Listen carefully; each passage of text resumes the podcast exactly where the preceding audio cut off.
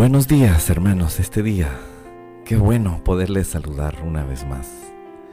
Eso quiere decir que seguimos siendo beneficiados con el regalo de la vida y también de la salud, podemos decirlo. Deseo que usted también esté fuerte, firme, sano y si por alguna razón no lo estuviera, tenga fe, tengamos la fe que al Dios a quien le creemos es sanador y le puede sanar, hermano. Yo estoy seguro que le puede sanar. Ánimo en el nombre de Cristo Jesús. Y si fuese su estado emocional el que le ha hecho estar hoy demasiado preocupado, ansioso, triste, desconsolado, anhelo con, todo mi ser que, que en este momento haya una, una influencia poderosa de mis palabras a su corazón y a su mente y usted esté animado. En el nombre de Jesús, vamos a animarnos. Nos corresponde este día el capítulo 26 de Proverbios y he, leído todo el proverbio, he encontrado la antítesis, le llaman en cuestiones técnicas en la Biblia, lo contrario, la postura contraria al amor. El amor es el fruto del Espíritu Santo. Un cristiano, una persona nacida de nuevo, le va a surgir esa esencia especial de Dios.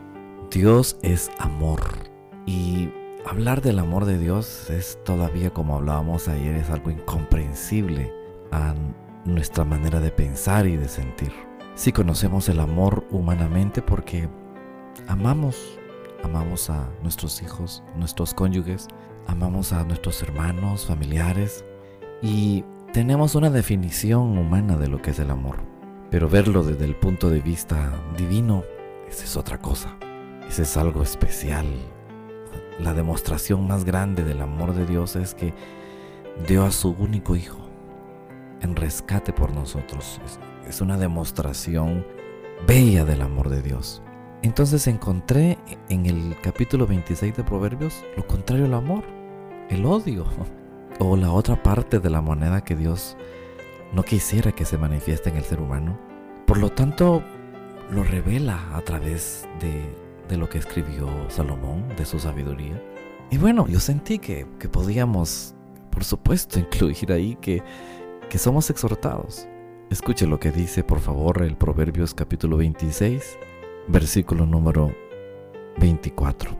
El que odia se esconde tras sus palabras, pero en lo íntimo alberga perfidia.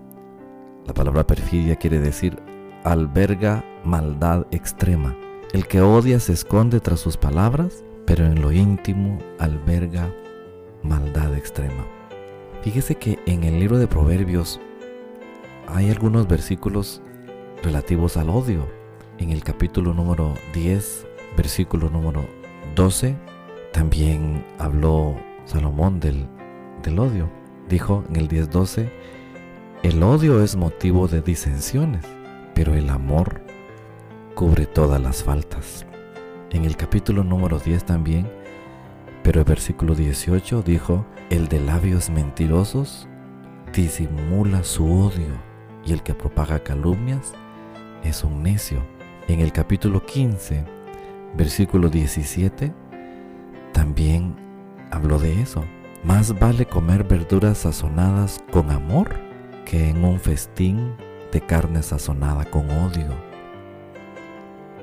El deseo de Dios que no, no se manifestara esas sensaciones de odio. Más vale comer verduras sazonadas con amor, verduritas, que un festín de carne sazonada con odio. De manera que sí podemos entonces pensar que el Espíritu Santo nos va a guiar a el hecho de que tengamos cuidado de no ser contaminados con ese germen que quizás va a empezar de a poquito en su mente y en su corazón y va a dañarle su ser de tal forma que, que lo va a convertir en una persona capaz incluso de llegar a cometer el peor de los actos motivados por el odio. Y le estoy hablando de capaz de matar, capaz de, de quitarle la vida a alguien. En la Biblia vamos a encontrar pasajes de personas que fueron hechas para amarse como hermanos, porque, porque a veces es posible que, que dos personas que no son ni familias hayan motivos y surjan razones para, para odiarse. Pero que entre hermanos surja el motivo de odiarse a tal forma de, de querer hacerle daño a un hermano, es de lo que el Señor nos advierte bíblicamente y el primer ser humano que se llenó de odio fue Caín contra su propio hermano. Y la razón de, llenarse de odio tuvo que ver con, con lo que le ofrecieron a Jehová, a Dios. Y, el, y la ofrenda de Abel le pareció más agradable a Dios. Y lo que le dio Caín, no, no, y eso le, le le dio lugar a que Caín empezase a anidar en su corazón esos deseos malos, perversos contra su hermano, esa perfidia que yo le hablaba, esa maldad extrema, de modo que, que llegó el punto que mató a su hermano. El amor de Dios se salió de su corazón. La presencia del Espíritu Santo lo abandonó, lo dejó solo y, y fue capaz de ir y anidar todo aquello en contra de su hermano y lo mató. La historia de José es otra historia, hermanos. Los hijos de Jacob odiaron a su hermano José. Colaboró quizás eh, Jacob al, demostrarle más afecto, más amor a, su hijo José, lo que provocó que aquellos empezaran a sentir contra su hermano aquel odio, no dudo que lo que querían era matarlo allá en aquel lugar donde, donde su hermano les llevó comida. Y después de una trama y de tanto lo que fueron lo que hicieron fue meterlo a una cisterna y luego venderlo. Fue un acto de odio, de envidia, de cúmulo de, de maldades, de cosas extremas.